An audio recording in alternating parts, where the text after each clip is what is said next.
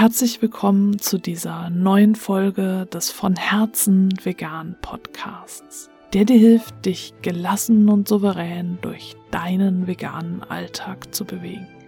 Ich bin Stefanie und wenn du schon länger zuhörst hier im von Herzen vegan Podcast, dann hast du gemerkt, dass die letzte Folge fast zwei Monate zurückliegt oder genau zwei Monate. Ich weiß es jetzt gerade nicht. Es war auf jeden Fall Ende Januar. Jetzt haben wir Ende März, also müssten es zwei Monate sein. Und es liegt tatsächlich daran, dass ich mich verlaufen hatte. Verlaufen? Fragst du dich jetzt, was will sie mir damit sagen? Du weißt, dass ich sage, dass es wichtig ist, gut für dich zu sorgen. Und natürlich praktiziere ich das auch selbst jetzt seit bald sieben Jahren, dass ich versuche, immer gut für mich zu sorgen. Vor sieben Jahren ungefähr habe ich diesen, diese Entscheidung getroffen. Das ist ein bisschen, ich glaube, es war im Mai vor sieben Jahren, also noch nicht ganz sieben Jahre, um dann eben tatsächlich im Juli vor sieben Jahren mit einer Therapie auch erstmal zu starten, weil ich alleine das nicht geschafft habe, diesen Schritt zu gehen, dass ich für mich sorge. Damals war mir das auch überhaupt nicht klar, dass es darum ging, gut für mich zu sorgen, sondern diese Erkenntnis ist dann erst im Laufe der Therapie zu mir gekommen und damit auch äh, im Laufe der Zeit dann die Erkenntnis, was ich tun kann und was ich vorbeugend tun sollte, damit ich weiterhin gut für mich sorgen kann. Daraus habe ich dann im Laufe der Zeit durch äh, meine Erfahrungen als Veganerin auch dann äh, meine Methodik geknüpft, äh, die ich hier im von Herzen vegan Podcast auch schon vorgestellt habe, die ich mittlerweile lebe, die ich in einem Buch, dem Reisebuch schon vorgestellt habe. Das heißt, wenn du da weitergehende Unterstützung brauchst, ist das Buch auf jeden Fall so die beste Anlaufstelle momentan. Da träume ich immer noch von einer Gruppe zum Buch. Ähm, bisher hat sich das noch nicht ergeben, aber vielleicht kommt das in diesem Jahr noch. Wenn du da Interesse dran hast, dann schreib mir gerne. Und im Moment ist es noch so, dass es einfach das Buch gibt als komprimierteste Unterstützung, als tiefgehendste Unterstützung. Und äh, wenn du dann Gleichgesinnte suchst, kannst du in den von Herzen veganen Clan kommen. Ja, eins, was mir einfach über die Jahre hinweg klar geworden ist, ist, dass wir uns ein Sicherheitsnetz weben müssen, damit wir nicht in sehr tiefe Löcher fallen. Und dieses Netz ist für jeden und jede von uns total individuell. Da spielen so viele Faktoren mit rein, äh, dass ich nicht sagen könnte, mach es so und so. Ich kann nur erzählen, wie ich es mache und ich kann dir die Methoden an die Hand geben, wie du dir selbst dein Netz knüpfen kannst. Aber was es dann letztlich für ein Netz wird, was du für Material nimmst und so, ähm, das ist alles etwas, was du für dich nur individuell entscheiden kannst.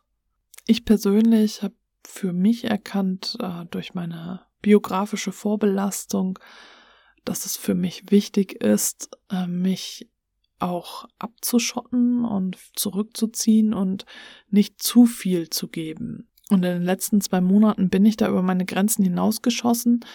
Ich hatte mich ganz bewusst eigentlich in ein Projekt hineingegeben. Ähm, so, da wusste ich, wenn ich das mache, dann erfordert das viel Zeit und Kraft von mir. Und dann hat es mich halt doch absorbiert und dann kam hier noch in der Wohnung ein Wasserschaden dazu und es kamen noch verschiedene andere Dinge dazu, so dass es immer mehr wurde und ich eigentlich nur noch rotiert bin und ich habe äh, sämtliche Selbstfürsorgeübungen vernachlässigt, war nur noch am Limit und äh, das meine ich jetzt mit verlaufen.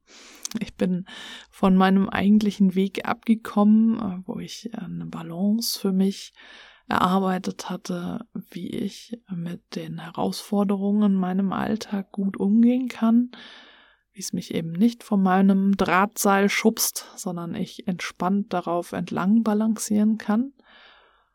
Und ich bin gefallen.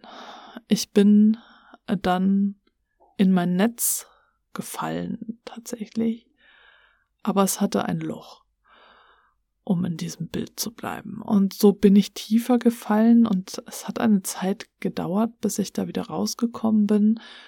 Und ich habe immer wieder gemerkt, ja, es ist so wichtig, dass wir gut für uns sorgen und das täglich. Es ist ein tägliches Üben.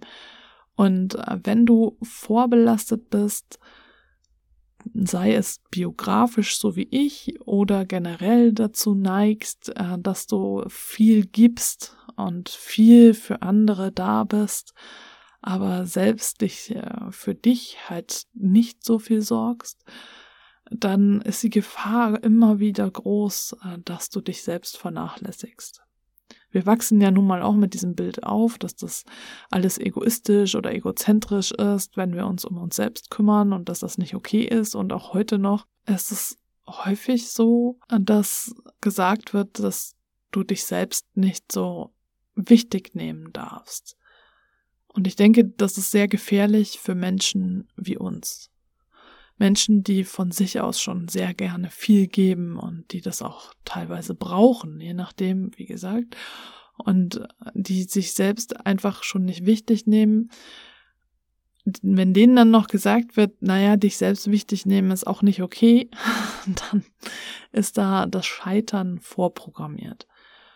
Und ich habe mich ja nun jetzt auch schon einige Jahre damit beschäftigt und weiß eigentlich um meine Fallstricke und ich konnte dann die Kurve wieder bekommen. Es war quasi ein, ein ähm, größerer Abstecher, den ich jetzt in den letzten zwei Monaten gemacht habe und ich konnte wieder zurückkommen auf meinen Pfad, weil ich ein Buch gefunden habe, das mir geholfen hat.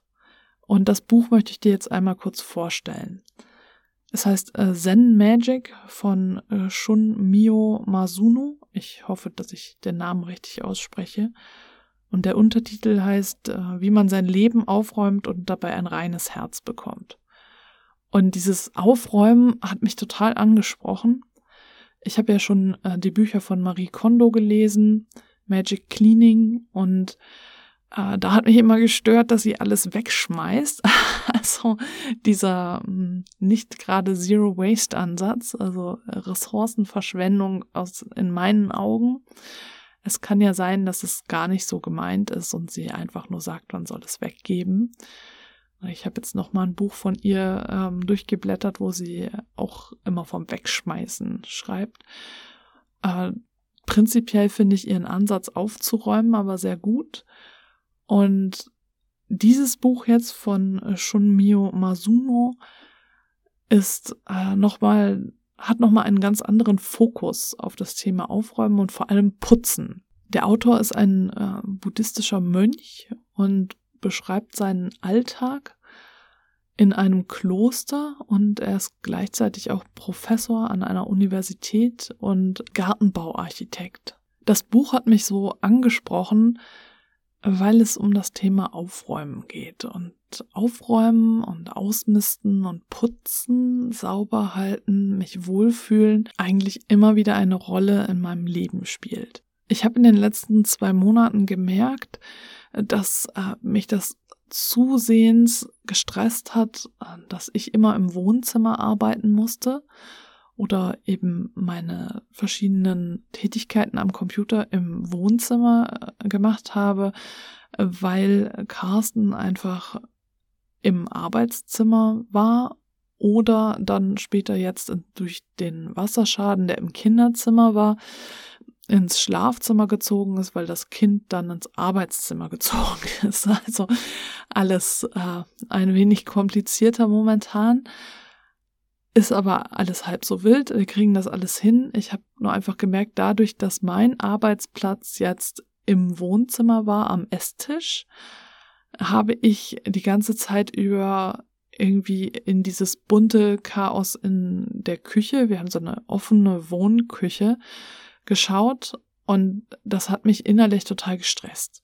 Und als ich dann durch Zufall in der Online auf dieses Buch gestoßen bin, habe ich das sofort ausgeliehen und habe dann sofort angefangen, es zu lesen und es auch fast in einem Rutsch durchgelesen, weil es einfach gerade genau das richtige Buch für mich war. Ob es jetzt genau das richtige Buch für dich ist, das weiß ich nicht. Aber für mich war es in dem Moment genau das richtige Buch und es hat mich dann wieder auf meinen von mir gewählten Pfad zurückgeführt, hat äh, mich wieder ausbalanciert und jetzt kann ich mich langsam wieder erden und fühle mich wohler und bin wieder ausgeglichener in meinem Leben. In erster Linie geht es in dem Buch ums Putzen. Und mit dem Putzen hatte ich bisher noch kein gutes Verhältnis. Also geputzt habe ich noch nie gerne. Und das Buch hat mir geholfen, den Fokus äh, bei dem Blick aufs Putzen ein wenig zu verschieben. Denn ich möchte dazu mal eine Passage aus dem Buch zitieren. Der Autor sagt, Putzen heißt, das Herz zum Glänzen zu bringen. Im Zen-Tempel sind die Mönche, die sich in der Ausbildung befinden, für das gründliche Putzen am Morgen und Abend zuständig. Sie fegen das gesamte Gelände und wischen sorgfältig die Tempelhalle. Sie putzen nicht, weil es schmutzig ist. Sie putzen, um ihre Herzen zum Glänzen zu bringen. Und dann heißt es hier weiter, bei der Geburt sind unsere Herzen rein wie Spiegel, keine Wolke trübt sie. Doch im Lauf des Lebens legt sich Staub auf unsere Herzen und Müll setzt sich in ihnen fest. Das macht uns voreingenommen oder führt zu voreiligen Urteilen. So glauben wir beispielsweise den Charakter eines bestimmten Menschen genau zu kennen, oder wir sind davon besessen, eine bestimmte Sache unbedingt haben zu wollen. Müll und Staub trüben unsere Herzen, die einst so unbefleckt wie ein Spiegel waren. Aber das müsste nicht so sein. Wir selbst sind es, die sich von solchen Vorurteilen und Obsessionen verführen lassen und dann darunter leiden. Aus diesem Grund müssen wir unsere Herzen eifrig polieren, damit sich kein innerer Schmutz und Staub daran festsetzen kann. Ein Gramm Schmutz weniger und schon wird uns leichter ums Herz. Ein bisschen weggeräumter Müll und gleich fühlen wir uns erfrischt. Putzen Sie die Flecken von Ihrem Herzen, damit es in seiner ganzen Reinheit erstrahlt. Wenn Sie in aufgeräumten Räumen leben, wird sich Ihr Herz nur schwer trüben können. Der Sinn des Putzens besteht nicht darin, den Schmutz zu beseitigen. Der Sinn des Putzens besteht darin, das Herz zum Glänzen zu bringen. Zitat Ende. Soweit erstmal die erste Passage aus diesem Buch. Und mich hat dieser Fokuswechsel sehr berührt. Ich hatte in diesen zwei Monaten meine innere Ruhe völlig verloren. Ich war rastlos, ich konnte mich nicht mehr richtig konzentrieren. Und ich habe dann gemerkt, durch das Aufräumen und Putzen, durch die Beschäftigung mit meiner Wohnung, werde ich innerlich ruhiger. Wenn du diesen Podcast schon länger hörst, dann weißt du, dass ich diese These vertrete, dass wir unsere Wohnung als unseren physischen, sicheren Ort nutzen sollten. Damit wir uns da wohlfühlen können, müssen wir ihn natürlich auch dementsprechend gestalten und in diesem Fall auch äh, aufräumen und putzen. also, und ich habe gemerkt, äh, dass ich jetzt das Putzen nutzen kann, um wieder zu mir zu finden. Tipps und Gedanken, die ich auch schon bei Marie Kondo gefunden habe, wo es ja in erster Linie ums Aufräumen geht und Entrümpeln, habe ich dann auch hier wieder gefunden. Aber da ich eigentlich schon das meiste aufgeräumt und entrümpelt habe, stand ich jetzt eigentlich schon an dem Punkt, dass ich putzen konnte. Marie Kondo schreibt in einem ihrer Bücher auch, dass äh, wir erst putzen können, wenn äh, wir wirklich unser Aufräumfest, nennt sie ja äh, das Ende ihres Programms, also wenn wir dieses Aufräumfest gefeiert haben, wenn äh, jedes Ding seinen Platz hat. Und äh, so habe ich das jetzt auch hier tatsächlich erlebt. Ich habe mein Aufräumfest noch nicht gefeiert, also ich bin dieses ganze Programm von Marie Kondo bisher noch nicht durchgegangen, sondern habe nur einzelne Tipps da rausgegriffen weil ich es auch zum Teil erst äh, gelesen habe, nachdem ich schon ziemlich weit gekommen war beim Entrümpeln und Aufräumen. Ich bin da so teilweise einen etwas anderen Weg gegangen, aber ich finde ihre Tipps nach wie vor gut. Mein Fokus lag jetzt also eigentlich eher auf dem Putzen einer, wie gesagt, von mir eher verhassten Tätigkeit. Und äh, mein Problem ist dann auch noch, dass ich da mit meiner Rolle als Frau zu kämpfen habe, weil ich mich dann immer in die Rolle als Hausfrau gedrängt fühle, wenn ich putze. Und dann innerlich rebelliere gegen dieses Hausfrauendasein und trotzdem eigentlich weiß, ja, wenn ich es jetzt nicht mache und es sonst keiner macht, dann müssten wir halt jemanden bezahlen dafür, dass der oder diejenige das macht, so dass das, was ich hier mache, das Putzen, ja trotzdem seinen Wert hat. Das ist, kam jetzt noch bei mir dazu. Und durch dieses Buch habe ich jetzt äh, eine Möglichkeit gefunden, das Putzen für mich umzudeuten ihm einen anderen Wert zu geben, einen anderen Stellenwert und das Putzen für mich zu nutzen, reimt sich jetzt auch, das Putzen zu nutzen, um äh, wieder eine innere Ruhe zu erlangen. Das geht natürlich nicht sofort und es sollte auch nicht zwanghaft sein, äh, sondern es ist so etwas wie eine Meditation quasi. Achtsamkeit ist dir ein Begriff. Dinge achtsam tun, eins nach dem anderen tun, achtsam die Tomaten schneiden, achtsam die Toilette putzen und so weiter und so fort. Das klingt da auf jeden Fall auch mit.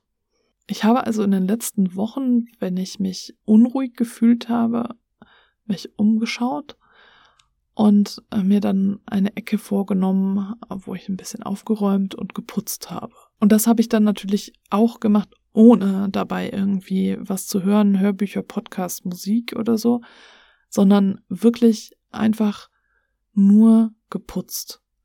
Nur diese eine Tätigkeit gemacht. Und es ging mir auch gar nicht darum, jetzt wie eine Wahnsinnige irgendwie die Arbeitsfläche zu polieren oder so, sondern tatsächlich Dinge zu putzen, die auch geputzt werden mussten. Was mir dabei auch wichtig war und weiterhin wichtig ist, ist ähm, mein Zuhause, meine Wohnung als einen sicheren Ort zu gestalten und als einen Ort, an dem ich mich wohlfühle.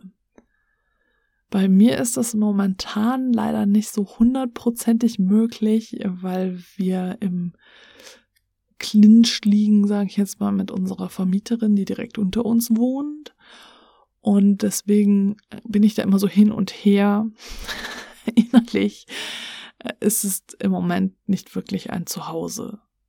Trotzdem hat mir das aber geholfen, als ich dieses Buch gelesen habe, äh, nochmal den Fokus darauf zu legen, die Wohnung sauber zu halten und ordentlich um selbst mich innerlich sauber und ordentlich zu halten. Also quasi nicht nur mein Herz zu putzen, sondern auch meine Seele und alles geordnet zu haben. Denn der Grundsatz, den Shunmyo Masuno uns mitgibt in seinem Buch, ist, äh, dass der Zustand der Wohnung quasi den Zustand deines Herzens widerspiegelt. Und ich muss zugeben, dass das hier auch so ein bisschen der Fall ist. Ich habe festgestellt, äh, dass ich mich da mehr um mich selbst kümmern muss und das dann wieder im, durch das Putzen ausdrücken kann. Und durch diesen Gedanken, ich mache das für mich, ich räume innerlich in mir auf und dann geht es mir besser, wenn ich jetzt die Wohnung aufräume und putze, ist das Aufräumen und Putzen für mich gleich zu einer gar nicht mehr so stressigen, anstrengenden Arbeit geworden und auch nicht mehr so verhasst und genervt, sondern das ist ja etwas, was ich für mich tue, damit es mir besser geht und damit ich mich gut fühle und innerlich geordnet und blank putzt quasi. so. Und äh, deswegen hat mir das wirklich sehr geholfen. Also solltest du auch so in einem zwiespältigen Verhältnis zum Thema Putzen stehen, kann ich dir das Buch sehr empfehlen. Was ich auch ganz toll fand, äh, auch so als im Kontrast zu Marie Kondo, ist, dass er sagt, wegwerfen kommt ganz zum Schluss. bevor ich etwas wegwerfe, schaue ich erstmal, ob ich das nicht auf verschiedenste Arten noch irgendwie wiederverwenden kann, reparieren kann, ob ich es verschenken kann oder auf andere Art diesem Ding ein zweites Leben schenken kann. Und das hat ihn mir gleich sehr sympathisch gemacht, weil ich dachte, nachhaltig ist es definitiv nicht immer vom Wegschmeißen zu sprechen. Zum Schmunzeln hat mich da auch gebracht, dass die Mönche in seinem Kloster feste Tage haben zum Reparieren, dass sie an Kalendertagen mit vier oder und oder neun in der Zahl dann äh, an diesen Tagen Dinge reparieren.